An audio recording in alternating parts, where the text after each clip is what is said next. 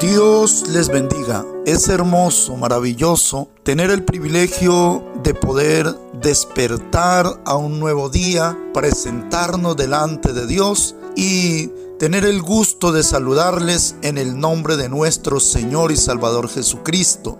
El pan del cielo para hoy vamos a compartirlo de la carta a los Hebreos, capítulo 12, versículos 12 al 14 que dice, por lo cual levantad las manos caídas y las rodillas paralizadas, y haced sendas derechas para vuestros pies, para que lo cojo no se salga del camino, sino que sea sanado. Seguid la paz con todos y la santidad, sin la cual nadie verá al Señor. Amén.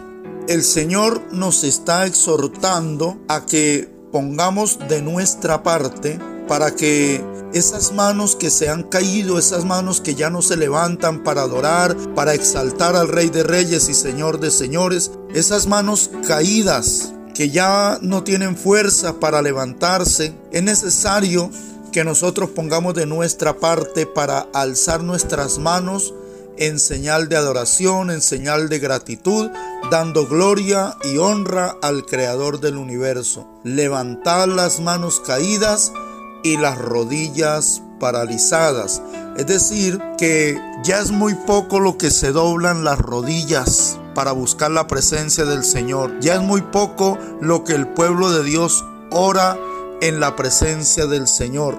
Y es necesario que también nosotros pongamos de nuestra parte para que nuestras rodillas, todo nuestro cuerpo, todo nuestro ser, nuestras manos, se disponga para alabar y exaltar al Rey de Reyes, a nuestro Rey, a nuestro Señor. Y luego nos dice la palabra del Señor que hemos de hacer sendas derechas para nuestros pies.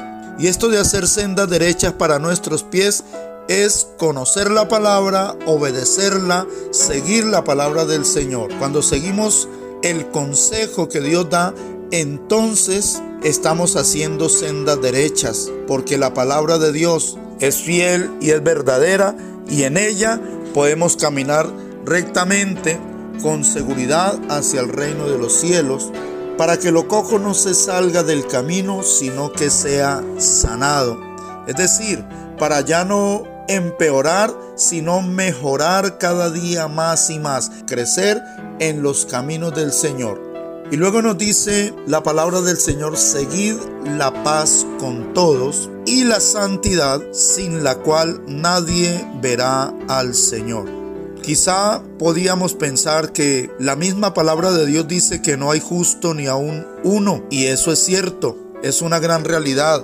Por cuanto todos pecamos estamos destituidos de la gloria de Dios. Entonces, ¿por qué el Señor nos exige ser santos porque Dios es santo? Es porque el Señor sabe que nosotros en Cristo podemos esforzarnos por vivir en santidad, para agradar a Dios en todas las cosas. De eso se trata el Evangelio, de esfuerzo, dedicación, búsqueda de Dios, buscando la santidad hasta que alcancemos la perfección a la estatura de la plenitud de Cristo. Sin santidad nadie verá al Señor y nuestro anhelo es estar allá en el reino de los cielos donde Él está y verle en su resplandor, en su hermosura, en su santidad, en su gloria. Mis amados, que el Señor nos continúe bendiciendo rica, grande y poderosamente. Amén.